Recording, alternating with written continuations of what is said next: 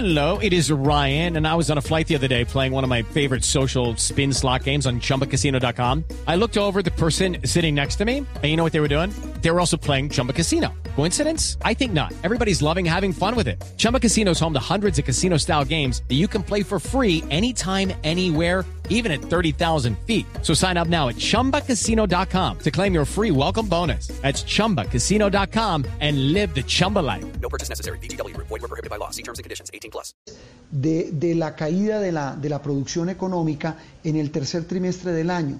Por supuesto profundo, por, por supuesto dolorosa, pero para muchos hay que ver el vaso medio lleno y es que poco a poco el sector productivo tan herido, tan lastimado por cuenta de la parálisis, de los confinamientos, de las cuarentenas, pues ahí va, como dicen, me decía un empresario este viernes, me decía, ahí vamos, luchando con todo para salir adelante. Saludo hasta ahora a Luis Fernando Mejía, que es el director ejecutivo de Fedesarrollo, uno de los, repito, uno de los tanques de pensamiento económico más importante del país. Doctor Mejía, como siempre es un gusto saludarlo, ¿cómo va? Hola Juan Roberto, muchas gracias por la invitación, todo en orden, aquí haciendo los análisis, por supuesto, de estas cifras que ha publicado el DANE. Un saludo muy especial, por supuesto, para todos los oyentes. Muchas gracias por atendernos hoy domingo. Eh, eh, suspende un instante su descanso precisamente para, para, para, darnos su impresión de esas cifras, esas que entregó el DANE sobre producción. Algunos decían, no, ya estamos oficialmente en recesión. Para ustedes en Fedesarrollo, eh, eh, ¿qué le indican estas cifras y cuál es lo más importante, las perspectivas para el fin de año, cuando ayer sábado tuvimos un segundo día sin IVA, cuando eh, el comercio dice que a pesar de las dificultades se está moviendo? ¿Ustedes qué señales ven? Pues Juan Roberto, mire, primero por supuesto la noticia negativa de un segundo trimestre consecutivo en donde la actividad productiva ha caído, en este caso tercer trimestre del año, una contracción del 9%. Algunos dicen que esto implica una recesión, nosotros tenemos una opinión contraria porque ya la economía estaba en recesión desde el segundo trimestre del año. Recordemos que cuando el DAN anunció el crecimiento para ese trimestre, la contracción de la actividad económica había sido el 15,8%, una cifra pues nunca antes vista en nuestra historia económica moderna, que además fue una caída generalizada del aparato productivo y que además también llevó a un deterioro muy importante en materia del empleo. Así que ya en el segundo trimestre la economía colombiana estaba en recesión. El 9% de contracción, por supuesto, no suena bien, no suena como una caída muy profunda, pero cuando se compara frente al 15,8, lo que esto muestra es que la economía colombiana, como usted lo mencionaba en su introducción, pues realmente muy lentamente, pero de manera muy sólida también, está generando una recuperación frente a esos niveles tan malos observados en el segundo trimestre del año. Especialmente si uno mira el crecimiento mes a mes, pues resulta que en el mes de septiembre la economía se contrajo 7.3%, que es la contracción más baja desde el mes de abril, que es cuando tuvimos ese mes más pronunciado de afectación producto del COVID-19. Así que yo lo veo, como usted lo decía también, como el vaso medio lleno, una contracción todavía, pero muy inferior. Si usted mira también la, contra, la contracción o el crecimiento corrido año, de cuánto estamos en esos tres primeros trimestres del año, estamos en una caída del 7-9%. O sea que ya seguramente los que estaban apostando en una contracción por debajo del 8% están equivocados. Vamos a tener una contracción mucho más baja que eso. La expectativa nuestra es de un seis y medio, lo que implica entonces que el cuarto trimestre del año, estos últimos meses del año que estamos ya viviendo, seguramente vamos a ver un ritmo de crecimiento un poquito más acelerado. El día sin IVA seguramente va a ayudar a la dinámica de comercio, vamos a esperar las cifras definitivas, pero seguramente también eso va a movilizar bastante la actividad productiva en lo que resta de este año. Doctor Mejía, ¿qué impulso adicional necesitamos? Porque los sectores como de comercio, transporte, alojamiento y servicio de comida y construcción también, incluso la explotación de minas, son los que eh, jalonaron la caída de la economía ese trimestre. ¿Qué nos falta para mejorar para el próximo año? Pues mire, yo creo que un elemento fundamental en esta estrategia tiene que ver con los planes desde el punto de vista de los del gobierno nacional y los gobiernos territoriales. ¿Planes de qué? De reactivación económica, especialmente enfatizados en inversión en infraestructura. La inversión en infraestructura es muy importante por varias razones. Primero, porque en el corto plazo, cuando se construye esa infraestructura, por supuesto, esto genera crecimiento económico, genera empleo muy importante en esta recuperación. Y también porque en el mediano y largo plazo, la mejor infraestructura genera mayor competitividad y también, por ende, mayor crecimiento. Así que hay que pensar en ese sentido, en estos planes, no solamente en las grandes obras de infraestructura que ya ha anunciado el gobierno nacional, muy importantes para el mediano plazo, sino también nuestro énfasis en nuestro criterio tiene que ser en pequeñas obras de infraestructura, en vías terciarias, adecuación de calles, carreteras y caminos, adecuación de parques, ese tipo de pequeñas obras que se pueden ejecutar rápidamente, que irrigan recursos a la economía y que también, como lo menciono, jalan el empleo. Esa puede ser una estrategia muy importante para acelerar esta fase de recuperación de la actividad económica. Eh, doctor Mejía, y digamos estas, estas estrategias que tiene el gobierno nacional, eh, bueno, el, último día sin IVA que, tuvimos ayer, además de la anticipación de la Navidad, digamos, con estos, eh, también la prima que fue adelantada, todas estas estrategias, ¿usted cree que sí están funcionando y no es de alguna manera también digamos que se dinamiza la economía hoy, la gente puede anticipar sus compras de Navidad, sin embargo, eh, en diciembre pues tal vez no se va a mover como se mueve cada año, no es un poquito traer hacia adelante, echar hacia atrás, mejor dicho, un, problema que igual va a seguir estando. Pues mire, yo curiosamente estoy muy de acuerdo con esa observación eh, y hemos criticado por eso el tema de los días sin IVA porque consideramos que al final de cuentas lo que muestra la experiencia internacional es que los días sin IVA son útiles pero lo que terminan haciendo es simplemente adelantando o cambiando el patrón de compras de los consumidores. Yo estoy de acuerdo con usted que hay un riesgo importante de que este adelantamiento, tanto de la prima navideña como este día sin IVA que ocurrió el día de ayer, genere entonces menores ritmos de compras en el mes de diciembre. Sin embargo, también hay elementos muy positivos. Y yo destacaría especialmente los esfuerzos que se han hecho para hacer estos días sin IVA de manera digital, de manera virtual. Eso es muy importante porque ahora los comerciantes medianos, pequeños, grandes están entrando de lleno a la era digital, como ya ocurre en otros países. Colombia estaba algo atrasado en esto. Y ese tipo de medidas sí pueden acelerar entonces la inclusión financiera, pueden generar mejor eh, trazabilidad de las compras para términos de, por supuesto, garantizar eh, el pago del IVA eh, y de las y, digamos de todos los tributos que están a nivel nacional y a nivel local.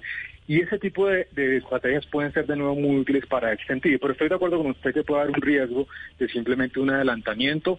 Ojalá que no sea así. Ojalá que estos incentivos también generen de alguna manera mayores incentivos de compras en diciembre y que tengamos un cierre del año mucho mejor de lo que estamos estimando actualmente.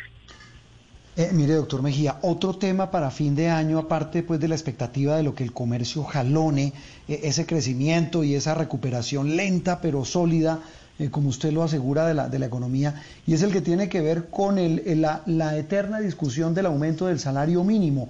Hay, hay propuestas para todos los gustos. ¿Ustedes en Fedesarrollo a qué le apuntan?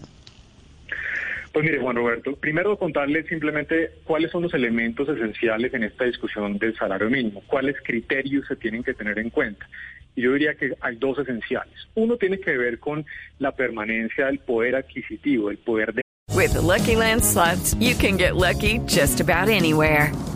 This is your captain speaking. Uh, we've got clear runway and the weather's fine, but we're just going to circle up here a while and uh, get lucky. No, no, nothing like that. It's just these cash prizes add up quick. So I suggest you sit back, keep your tray table upright, and start getting lucky.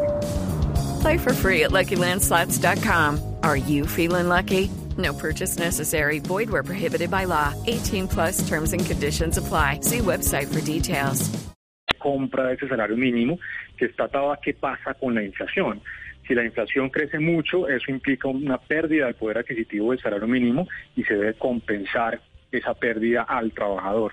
Una buena noticia en el sentido es que la inflación este año va a estar por debajo de la meta que tiene el Banco de la República del 3%. Nosotros estimamos una inflación de alrededor del 1,8%, en parte, por supuesto, por la debilidad de la demanda y por la contracción de la actividad productiva. Ese es un elemento muy importante. El otro elemento tiene que ver con la productividad laboral. ¿Por qué? Porque cuando crecen las ventas, crece la producción, una parte de ese aumento proviene precisamente del esfuerzo que hacen los trabajadores, que técnicamente se conoce como la productividad laboral. Y hay que reconocerle también ese elemento a los trabajadores. El número de productividad laboral se anuncia durante estas mesas de negociación en la comisión tripartita, en la mesa de concertación laboral. Nosotros creemos que esa cifra no va a ser muy alta por obvias razones, porque estamos en una fase de contracción. Si usted tiene en cuenta esos dos elementos, inflación alrededor del 1,8% y una productividad laboral que seguramente va a ser baja o incluso podría ser negativa, nosotros creemos que el aumento del salario mínimo debe estar en el orden del 2 o el 2,5%. Es un aumento eh, importante, no lo por supuesto lo que están solicitando los sindicatos, pero hay que tener en cuenta la realidad económica de un mercado laboral que tiene hoy en día una tasa de desempleo superior al 16%. Entonces no hay que olvidar que en esta mesa no se sientan los informales, que son el 60% de los trabajadores colombianos, y los desempleados. A ellos hay que también tenerlos en cuenta. Y aumentos muy grandes del salario mínimo podrían poner en riesgo esta fase de recuperación y podrían poner en riesgo también la sostenibilidad, especialmente de las micro y pequeñas empresas. Uy, pero no es como muy poquito, doctor Mejía, se lo pregunto, un incremento del 2 o 2,5, porque si se supone que la dinámica de la idea es que se aumente el consumo, al no subir tanto el salario, ¿no, no se está desestimulando ese consumo? Pero mire, Juan Roberto, lo que pasa es que estamos en una situación crítica. Hasta ahora estamos hablando, fíjese que estábamos hablando al principio cuando comentamos las cifras del DANE, que un menos 9% era algo positivo frente al menos 15,8%. Entonces, no hay que cantar victoria. Eh, una contracción del 9% es una contracción grande. Ustedes vieron las cifras, construcción se contrajo por encima del 20%, alojamiento eh, y turismo, ese sector tan importante que anda tan mal, está contrayéndose a tasas por encima del 35%. O sea, la situación todavía está muy mal. Y no hay que olvidar que quienes pagan al final de cuentas eh, esos salarios, pues por supuesto son las empresas. Una empresa grande seguramente no tendría problema para financiar un aumento de salario mínimo grande, pero es que la mayoría del empleo está concentrada en las micro y pequeñas empresas que obviamente están pasando por una situación crítica, no tienen la capacidad financiera, el músculo para aumentar sustancialmente el salario mínimo. Entonces, en una coyuntura en donde hay una contracción de la actividad productiva como no hemos visto en 100 años de historia económica, en donde tenemos una tasa de desempleo por encima del 16% y en donde la tasa de informalidad laboral está por encima del 60%, pues creo que no es una estrategia eh, adecuada tener un aumento muy grande del salario mínimo. Eso es lo que único que va a generar seguramente va a ser quiebras adicionales de empresas, destrucciones de empleo, que es exactamente lo contrario que lo que uno pretende en una fase de recuperación de la actividad económica. Pues, pues esa reflexión, como dice usted, con análisis en mano, pues son muy valiosos para nuestros oyentes. Doctor Mejía, como siempre, un gusto saludarlo. Feliz domingo. Bueno, Juan Roberto, muchas gracias. De todas maneras, dejar la nota positiva que estamos en camino de recuperación. El próximo año, seguramente, mucho mejor. Así que bueno, ánimo, estamos en, en la fase, digamos, de expansión. Ojalá tengamos buenas noticias para el cierre del año. Un abrazo para todos, Juan Roberto. Un saludo muy Eso es lo más importante, doctor Mejía. Muy amable, sí, señor. El vaso medio lleno, Luis Fernando Mejía, hablando, eh, director ejecutivo de FE Desarrollo, de las perspectivas económicas de ese año tan complicado, pero como dice él, que ya empieza a mostrar signos leves pero sólidos de recuperación. Aquí en Sala de Prensa Blue se lo contamos de una manera clara y diferente.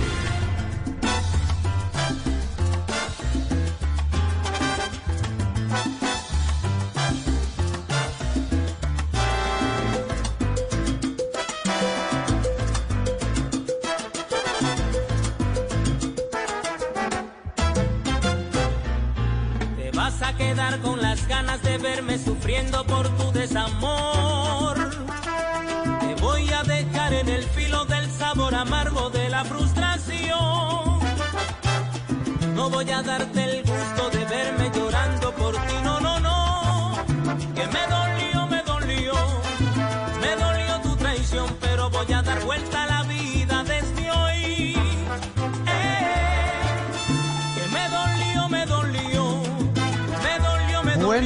Y el cambio de ritmo del reggaetón y de la cumbiana de don Carlos Vives a la salsa, doña Andreina. No, pero es que sin salsa esto no, no, es, que es la como salsa el del próximo fin de semana.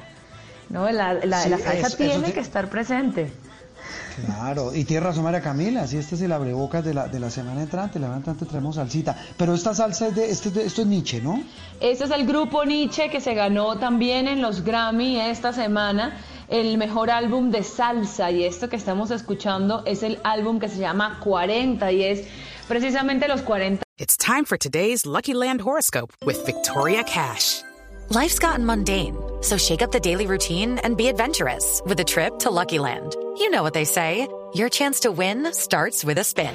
So go to LuckyLandSlots.com to play over 100 social casino-style games for free for your chance to redeem some serious prizes. Get lucky today at LuckyLandSlots.com. Available to players in the U.S., excluding Washington and Michigan. No purchase necessary. VGW Group. Void where prohibited by law. 18 plus. Terms and conditions apply.